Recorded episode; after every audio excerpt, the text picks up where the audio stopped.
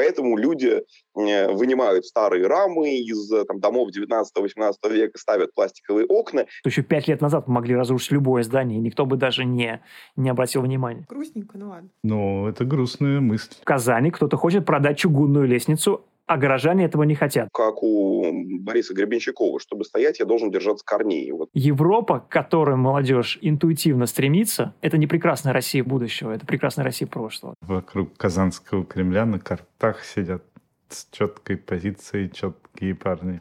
А что, можно было интересоваться наследием? Мы говорим по-татарски, а немного.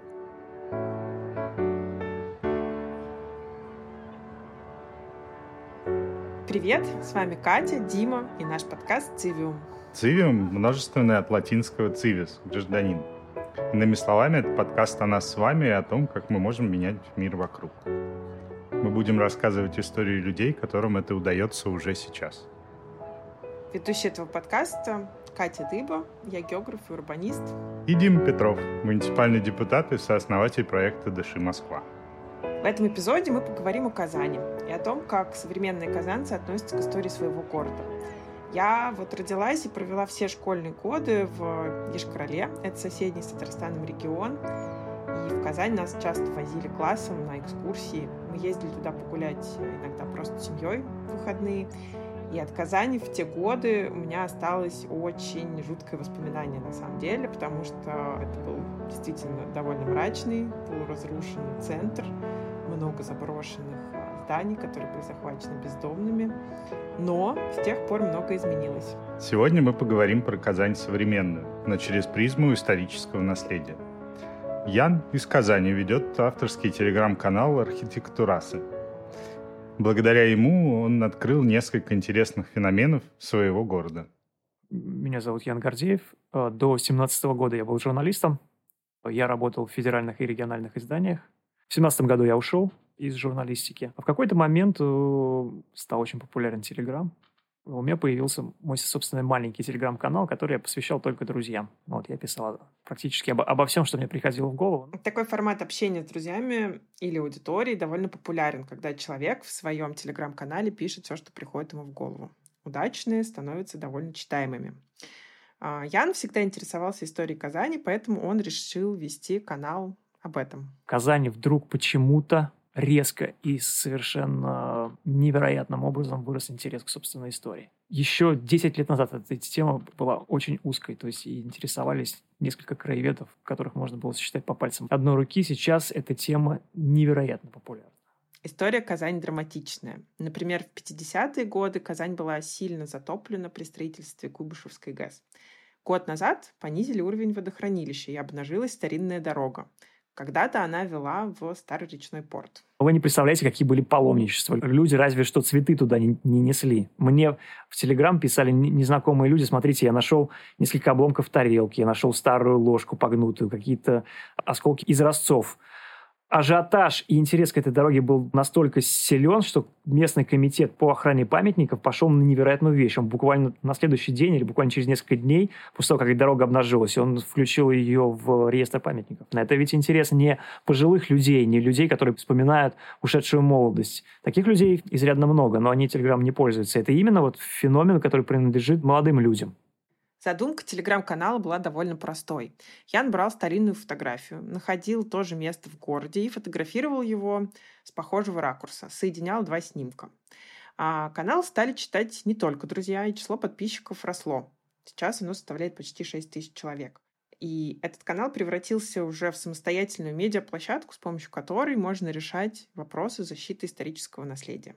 Историческое наследие – сложная тема. Взгляды городских управленцев, горожан, архитекторов и планировщиков могут быть очень разными. Кто же должен решать, что считать нашим наследием и что важно сохранить? Разобраться в этом нам поможет доцент руководитель Высшей школы урбанистики Кирилл Пузанов. На мой взгляд, есть ну, минимум два разговора, два дискурса о наследии. А, есть экспертный, а, есть такой как бы профессиональный дискурс о наследии, и есть более бытовой, повседневный, потому что есть понятие объектов культурного наследия, есть культурное наследие ЮНЕСКО, есть много других как бы, форм существования, но все это, грубо говоря, признанные кем-то по ряду причин. Признание экспертов, наверное, важно. Они действительно видят чуть больше в силу образования, насмотренности, профессионального опыта. Какая же роль отведена обществу? Могут ли эксперты учесть контекст и историю конкретного места? А есть наследие бытовое, как у Бориса Гребенщикова. Чтобы стоять, я должен держаться корней. Вот, э, понятие корней, оно в том числе и про наследие. Про принятие того, что было до, и без этого принятия и уважения абсолютно, кстати говоря, не значит, что наследие – это всегда что-то позитивное. А Свенцем это тоже культурное и в известной мере архитектурное наследие без понимания прошлого, конечно, невозможно двигаться дальше в будущее. И в этом смысле как раз вот бытовое наследие, а, оно зачастую даже интереснее э, экспертного, потому что вопрос, какие части своей истории, какие элементы истории горожанин видит, горожанин понимает и горожанин принимает. Это часть ответа на вопрос «где я?». Мы всегда задаем себе вопрос «кто я и где я?» в каждый конкретный момент времени mm-hmm. и что за сообщество меня окружает. Иногда складывается впечатление, что эти два мира не соприкасаются. Есть эксперт, который видит в объекте ценность, но для горожан эта ценность совсем не очевидна. Они не понимают, как ее использовать. Самый банальный, самый такой бытовой а, это э, различные варианты там сайдинга, коммуникаций, э, окон пластиковых, когда понятие там, моего бытового комфорта э, оказывается ценнее, чем там, визуальные какие-нибудь исторические свидетельства. Поэтому люди э, вынимают старые рамы из там, домов 19-18 века, ставят пластиковые окна не потому, что они такие плохие, не потому, что ну, там, наследие для них пустой звук, а потому что холодно. Что же делать в такой ситуации? Просвещение кажется очевидным ответом но невозможно курс по архитектуре прочитать всему миллионному городу. Как добиться консенсуса между этими мирами?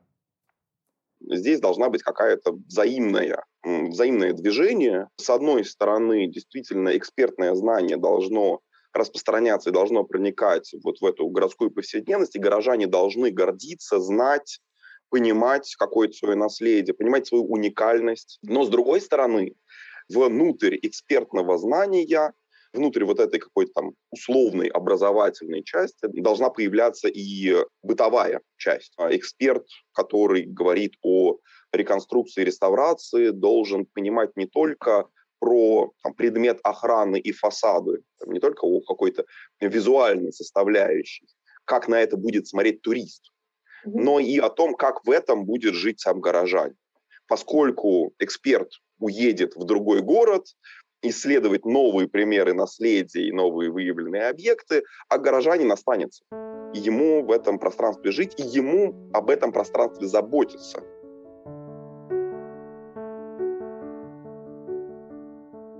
Еще 5-6 лет назад в Казани можно было снести любое здание, и никто бы этого не заметил, за исключением небольшой группы краеведов и историков. Сейчас уничтожение даже типовых строений вызывает у казанцев раздражение. За очень короткий период времени произошла смена поведения в довольно большом городе. Собственно, почему это все происходит? Значит, первое, выросло целое поколение. То есть выросли люди молодые, которые не переживали вот ту травму, которую пережило поколение, начиная от 80-х годов рождения и старше. То есть в тот самый момент, когда о, обнулилась целая страна, когда распалась целая страна. Ян родился в начале 80-х и провел все свое детство в Казани. То есть он застал небольшой кусочек Советского Союза. Я когда жил в Казани, я часто себе задавал вопрос, почему я родился именно здесь. Это был очень мрачный, очень мрачный город, и я не мог понять, почему вот я именно здесь, почему я не в другом месте родился, да? Вот. Хотя сейчас, например, смотрю старые фотографии, мне кажется очень милым. Но тогда было вот это вот ощущение того, что все, что вокруг тебя, не имеет никакой ценности, не представляет никакой ценности. Такая жизненная позиция приводит к обесцениванию и исторического наследия. Хочется просто снести старые развалины и построить на их месте что-то современное, привлекательное. Но появилось другое поколение, более молодое, и оно эту ценность уже осознает. А второе объяснение у меня, оно примерно такое. Но сейчас политическая активность, все формы политической активности, они уходят в неполитическую плоскость. То есть у нас сейчас вся основная политика, как я считаю, сосредоточена в сфере экологии, в сфере градозащиты, в сфере борьбы за наследие. Это то, что ближе каждому человеку, с чем он непосредственно сталкивается. И поэтому имеет место сублимация, то есть у нас закончилась политика, собственно, политическая, у нас наступает сейчас политика и неполитических форм. Про неполитическую форму можно поспорить. Все же местная повестка – это тоже политика. Причем политика наиболее доступная и осязаемая для большинства. Вопросы градостроительства, за редким исключением, в руках выборных властей. Интересно, почему именно в молодом постсоветском поколении увеличивается запрос на уникальность своей территории? Ну, поскольку это нормальный процесс. Это откат, который происходит от типовой застройки, от вообще типового планирования города везде. Дворец э, культуры, везде дворец Совета, везде памятник Ленину. Э, мой адрес не дом и не улица, мой адрес Советский Союз. Мы все локальную вот эту идентичность и локальную уникальность воспринимаем как ну, если не зло, то как, ну, нечто не самое важное. Намного важнее стать частью вот этого мирового сообщества. А, но осознать и как-то присвоить себе мировое сообщество задача не самая простая. Все мы существа территориальные, помимо того, что мы социальные, и нам важно в том числе понимать, а где мы находимся, что за территория нас окружает. Очень хочется всегда ее как-то отличать от других территорий, просто потому что это мое, и мое всегда должно чем-то отличаться от чужого. Не, не то чтобы я перепутаю, но э, это на уровне какого-то такого базового желания, выделения собственной территории, чтобы ее осознать как э, свою. Этот процесс проталкивает нас на некую новую стадию, когда мы допускаем в городе существование множества позиций и мнений. Это разнообразие, в свою очередь, помогает почувствовать уникальность места и связь жителей города с ним. Получается, рост интереса к своему городу вполне предсказуем, и нам стоило этого ожидать. Абсолютно естественный процесс, эм, который, на мой взгляд, вообще ведется там с 90-х годов, э, и мое интуитивное ощущение, э, что в 90-х годах часто были ситуации, когда у нас есть организованные преступные группировки по территориальному принципу. У нас люди ходят двор на двор э, с какими-то драками, точнее, ходили. Сейчас я говорю там, про Москву в первую очередь. Это тоже момент присвоения территории. Да, он людоедский мягко говоря. Но это способ создания на определенной территории тех правил игры, которые комфортны а, местному сообществу.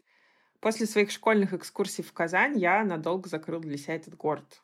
У меня был устойчивый образ разрухи, запустения и криминала. Была еще одна проблема, наверное, в Казани, которую очень много помнят и очень много обсуждают, сейчас даже книжки по этому поводу, на поводу выпускают. Назывался она «Казанский феномен». С ней сталкивались в основном молодые люди. Заключался казанский феномен в том, что ты не можешь выйти за пределы определенной территории. Ты можешь, конечно, это сделать, ты можешь нарушить, нарушить границу, но если ты попадешь, у тебя могут быть проблемы. То есть у тебя могут отнять деньги, у тебя могут, тебя могут побить, поколотить. В 2010 году Ян уехал из Казани работать в Москву проработал несколько лет и вернулся, как раз накануне универсиады. И он попал в абсолютно другой город. В какой-то момент, да, Казань из мрачного очень города, очень города недружелюбного, криминального, превратилась в город довольно дружелюбный. Это новая Казань. Универсиада, конечно, повлияла. Вы еще не забывайте, что Казань – это все-таки был закрытый город. Здесь были стратегические предприятия, но самое главное из них – это Казанский авиазавод. Вот этот вот закрытый город, где никогда не было иностранцев, вдруг превращается в какой-то момент столицу мира. И причем это происходило два раза. Первый раз в 2013 году, когда была Всемирная летняя универсиада, и второй раз в 2018 году, когда происходили здесь матчи чемпионата мира по футболу. Ну, конечно же, это не может не поменять город, не поменять отношения людей. Когда живешь в столице мира, даже если это хотя бы на время столица мира, то тебе важно понимать, что это за город. Для своей собственной самоидентификации, которая неизбежно повышается в иностранном окружении. Откуда ты, кто ты, что это за место, какая у него история. У Казани действительно очень большая история, часто неизвестная до сих пор. Казань — это ведь глубокий тыл. У нас здесь э, Люфтваффе во время войны до нас не, не долетало, Казань не бомбили. Крупных пожаров у нас не было с 19 века. Здесь сохранился очень богатый э, исторический деревянный центр, связанный с очень многими людьми. Но в центре города он тоже, он тоже уничтожен. Вот интересно, насколько все то, о чем мы сейчас говорим, это чисто казанская история. У канала Яна почти 6 тысяч подписчиков. Для локального медиа это достаточно много. Есть ли похожие какие-то наблюдения в других российских городах? У меня есть канал, посвященный полностью истории Казани, но есть еще каналы в других городах. Мне захотелось какой-то момент повторить, повторить или проверить этот, этот феномен в других городах. Есть канал идентичный в Москве, есть канал такой же в Уфе, в Нижнем Новгороде, в Екатеринбурге и, пожалуй, в Ярославле еще. В какой-то момент я убедился, что мы примерно наблюдаем одинаковую картину. То есть это не локальный феномен, это более-менее общая, общая ситуация для всех городов. Что в Уфе, что в Екатеринбурге, что в Нижнем Новгороде людям чрезвычайно важно понять место, в котором они живут. В какой-то момент концепция телеграм-канала немного изменилась. Там стали появляться не только старые снимки различных уголков Казани, но также Ян стал через него общаться со своей аудиторией и освещать различные городские проблемы. И один из домов, он стал буквально разрушаться на наших глазах. Там пропали межэтажные перекрытия. Дыра была в крыше были открыты окна, и мы стали об этом писать. Я стал об этом писать, что где хозяин этого здания, почему он так с ним обращается. У нас появились э, подозрения, что он был специально так куплен, он так, так, так делает. Покупает памятники, доводит их до состояния близкого к коллапсу, после этого он разрушается, его можно вывести из э, реестра памятников, снять с себя охранные обязательства, ну и освободить землю. То есть покупается не памятник, покупается земля. Я обращался через канал к собственникам, выйдите, пожалуйста, на нас успокойте нас, что вы не собираетесь его разрушать. Собственники выходили, успокаивали, консервировали это здание, показывали нам проект. Таким образом, его работа в телеграм-канале из чисто просветительской превратилась в активистскую. Правда, удачных примеров все еще меньше, чем провалов. Вот пару лет назад снесли арские казармы, это было очень громкое дело. Минобороны продал эту землю застройщику, и он построил новый, красивый, но совершенно пластиковый жилой комплекс. Точно так же мы столкнулись со сносом в бывшем соцгороде вагонстроя. Это Казанский район, который называется Дербышки. Там была очень красивая баня, построенная в стиле, который называют сталинским неоклассицизмом. Ей исполнилось 70 лет, вот ее в год 70-летия ее, ее снесли. Там жители выходили, были столкновения с, э, э, с охраной. Было очень эмоциональное противостояние, мы не смогли, мы не смогли спасти. Тем не менее, кое-что удается. Власти начали вести какой-никакой диалог с активистами. Иногда это просто на уровне декларации, но процесс все же запущен. Диалог — это хорошо. В сложных вопросах, где пересекаются общественные интересы с частными, без него невозможно. Власть в этом случае принимает на себя роль медиатора, в дополнение к привычной роли арбитра. Тут важно понять, что мотивирует власть, чего она хочет сохранить. Можно немножко афористично, мне кажется, на эту тему ответить, что задача власти – сохранить власть, продолжить ее. А другой вопрос, какими способами и какими методами это все происходит. Вопрос открытый. И здесь как раз вот наличие нормального диалога властей и жителей важен в том числе для власти, потому что в этот момент власть понимает, как себя продолжить, как себя укрепить и остаться у власти. Если власти нужен диалог, то это хорошая возможность. Хорошая возможность представить свои интересы и донести их до нее. В градостроительном протесте нет ничего плохого это может быть, это может принимать какие-то не самые приятные формы, но это как раз естественная часть жизни города. Ну, плотная городская среда, невозможно быть всем довольным и всем э, приятным. Надо как-то уметь отстаивать свою собственную позицию. Последние 10 лет Республикой Татарстан управляет президент Миниханов. Первое время он много занимался масштабными проектами привлечения инвестиций, развития экономики, промышленности, строительства заводов, особая экономическая зона – то есть все то, что достаточно далеко от простых жителей. Но в какой-то момент он предложил проект благоустройств парков и скверов сначала в Казани, а потом по всему Татарстану. В какой-то момент даже сами очень сильно удивились, когда мы увидели, какой эффект от этого, то мы поняли, для чего это ему было нужно. Это часть политической борьбы или часть политического выживания, прежде всего для него самого. И он хочет после себя что-то оставить, что это будет э, часть его наследия. И вот здесь э, политика очень неплохо сыграла в жизнь людей и улучшилась. Общее состояние молодых людей, что надо валить, надо валить, здесь нет жизни, э, оно в какой-то момент просто исчезло. Без общественного запроса невозможно определить, что есть ценность, которую надо сохранить. Что делает город городом, который любят его жители? Вот в Казани такой общественный запрос, он, он появился. Мне иногда он кажется даже где- где-то избыточным. Часто, например, я сталкиваюсь с такими ситуациями, когда, ну, действительно, старая застройка какой-нибудь улицы, она особой исторической ценности не несет, она должна дать дорогу э, чему-то чему новому, но возмущение людей, зачем вы хотите это сносить? Такое тоже есть. Ну, причина этому понятна, это, это избыточность, это накопленное недовольство если есть общественное сопротивление, если есть общественный настрой на то, чтобы место сохранить, обязательно будет достигнут успех хотя бы в очень, в очень небольших пропорциях. Получается, власть хочет создать что-то новое, свое собственное наследие, которое будет ассоциироваться с ней. Но это часто ставит под удар наследие существующее. Слабый диалог между властью и обществом порождает сопротивление. Запрос на сохранение наследия может казаться избыточным. Правильно ли вообще так говорить?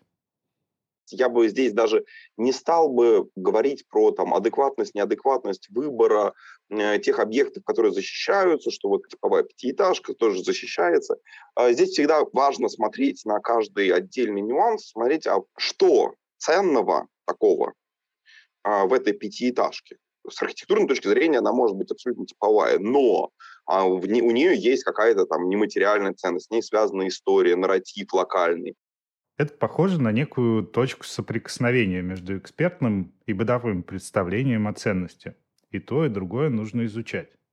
Просто прийти и сказать, «М, вот это классное здание, его нужно сохранить, не работает. Необходим исследовательский процесс, который, безусловно, помогает этому диалогу.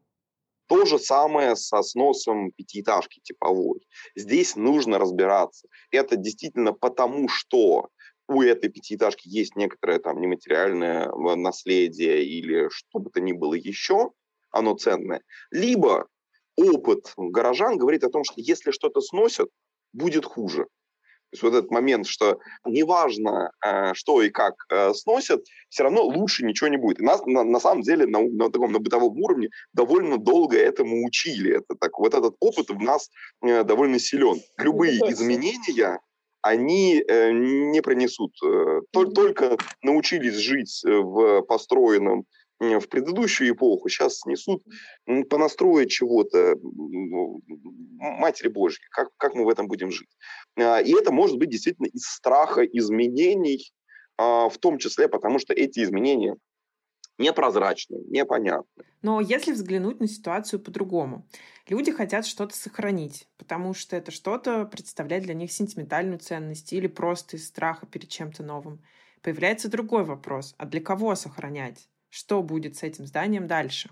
Экономика сохранения исторического наследия, она, это очень сложный вопрос. Всегда самый, самый большой и сложный. Мы их можем спасти от разрушения, от э, непосредственных конкретных проектов по, по их разрушению. Но спасти их вообще, дать им вторую жизнь, это большая проблема, поскольку она всегда упирается в наличие денег любое здание, которое находится в охранном реестре, любая смета на его выставление, это нужно всегда умножать на 10 от обычных цифр. Потому что это должен быть специальный проект, он должен быть специально утвержден, там должен быть авторский надзор, надзор комитета, ты там не должен ничего не пристраивать, не достраивать, ты должен только воссоздавать из тех же самых материалов, которые использовались в момент постройки. Поэтому очень многие застройщики, когда узнают, что на их территории находится объект ОКН, объект культурного наследия, они приходят в тихий ужас. И здесь мы снова возвращаемся к вопросам о том, что такое ценность, как найти баланс между общественными интересами и частными, и какую роль в этом поиске играет власть. Как быть в ситуации, когда здравый смысл говорит одно, а чувственное восприятие города совсем другое? На, на мой взгляд, вот здесь один из самых основных моментов – это про некоторую осознанность. Осознанность ценности. То есть, когда мы что-то защищаем, мы должны понимать всегда, а почему. Ответ на вопрос «почему» лежит в понятии ценность. Не всегда были четкие, понятные ответы. Я просто защищаю как портос. Я дерусь, потому что я дерусь. Вот этого надо, надо поменьше. Осознанность наше все.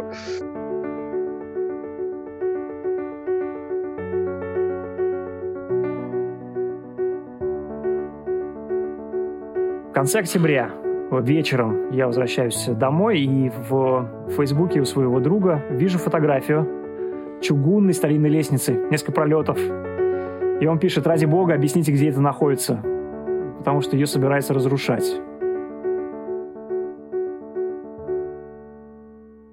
Эта история случилась в октябре 2020 года.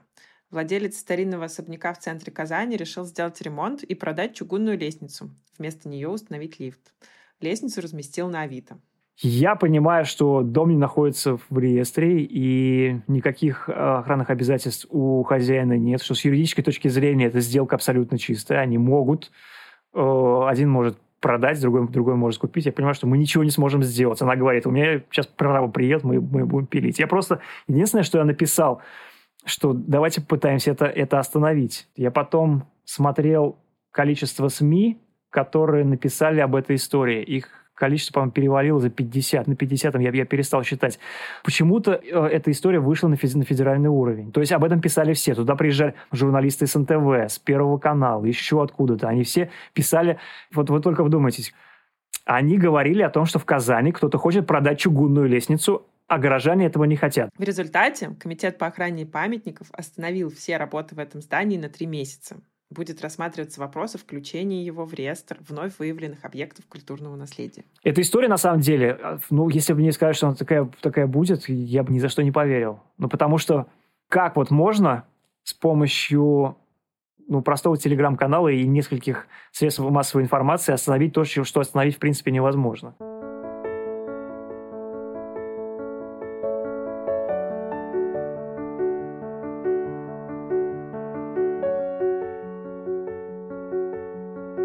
За что мы в итоге бьемся? За конкретное здание или за свое право определять историю своего города? Зачастую материальное наследие создается самыми богатыми слоями населения.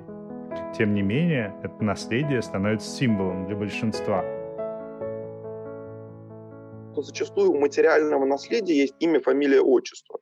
Понятно, что я утрирую, то есть как бы все равно есть некоторый э, автор, э, авторы а у нематериального наследия, да, наверное, где-то мы периодически можем этих авторов найти, но как раз нематериальное наследие, оно характеризуется вот этой фразой «ушло в народ», э, стало народом, как вот таким сообществом, присвоено, освоено и понято как свое, принято. Есть там богатые слои населения, есть там какая-нибудь прослойка э, привилегированных меценатов, которые строят э, палаты дожей, которые строят какие-то прекрасные особняки, лувры, дворцы и все прочее. И в этот момент это становится уникальным и для своего времени. В рамках этих проектов работают лучшие архитекторы своего времени, лучшие художники, просто потому что действительно вот это финансовое положение позволяет как-то привлечь, э, сконцентрировать в конкретной точке для создания материального объекта самые там, сливки творческой интеллигенции, я не знаю, как мы это назовем. Возможно, мы наблюдаем за созданием наследия нематериального. Новые технологии принесли новые возможности. В борьбе за лестницу общества появляется новый опыт взаимодействия, формируются практики коллективного действия. В изучении старой дороги или сохранении пятиэтажки появляется связь с местом, объединяющий интерес. С другой стороны, есть бедные горожане, средний класс, есть норма, но эта норма задает быт, которым живет эта прослойка, это большинство в какой-то момент становится тоже наследием, потому что как раз последующим поколениям большинства тоже нужно отталкиваться от чего-то. И вот в этот момент вот этот быт, вот это наследие э, становится как раз той самой площадкой, э, за которую мы держимся, чтобы стоять. Получается, что сохранение материального наследия – цель вторичная. Вовлечение в общество в этот процесс создает что-то еще более важное. Наследие, которое не разрушишь бульдозером, которое не требует средств на поддержание и реставрацию, которое будущие поколения смогут перенять естественно и нести вне зависимости от политики и предпочтений богатых слоев общества. Я думаю, что Казань — это далеко не единственный пример. Если понаблюдать, то во многих российских городах мы можем увидеть что-то подобное. Пожалуйста, делитесь с нами такой информацией, и мы с удовольствием расскажем об этих примерах в нашем телеграм-канале. Это был подкаст «Цивиум».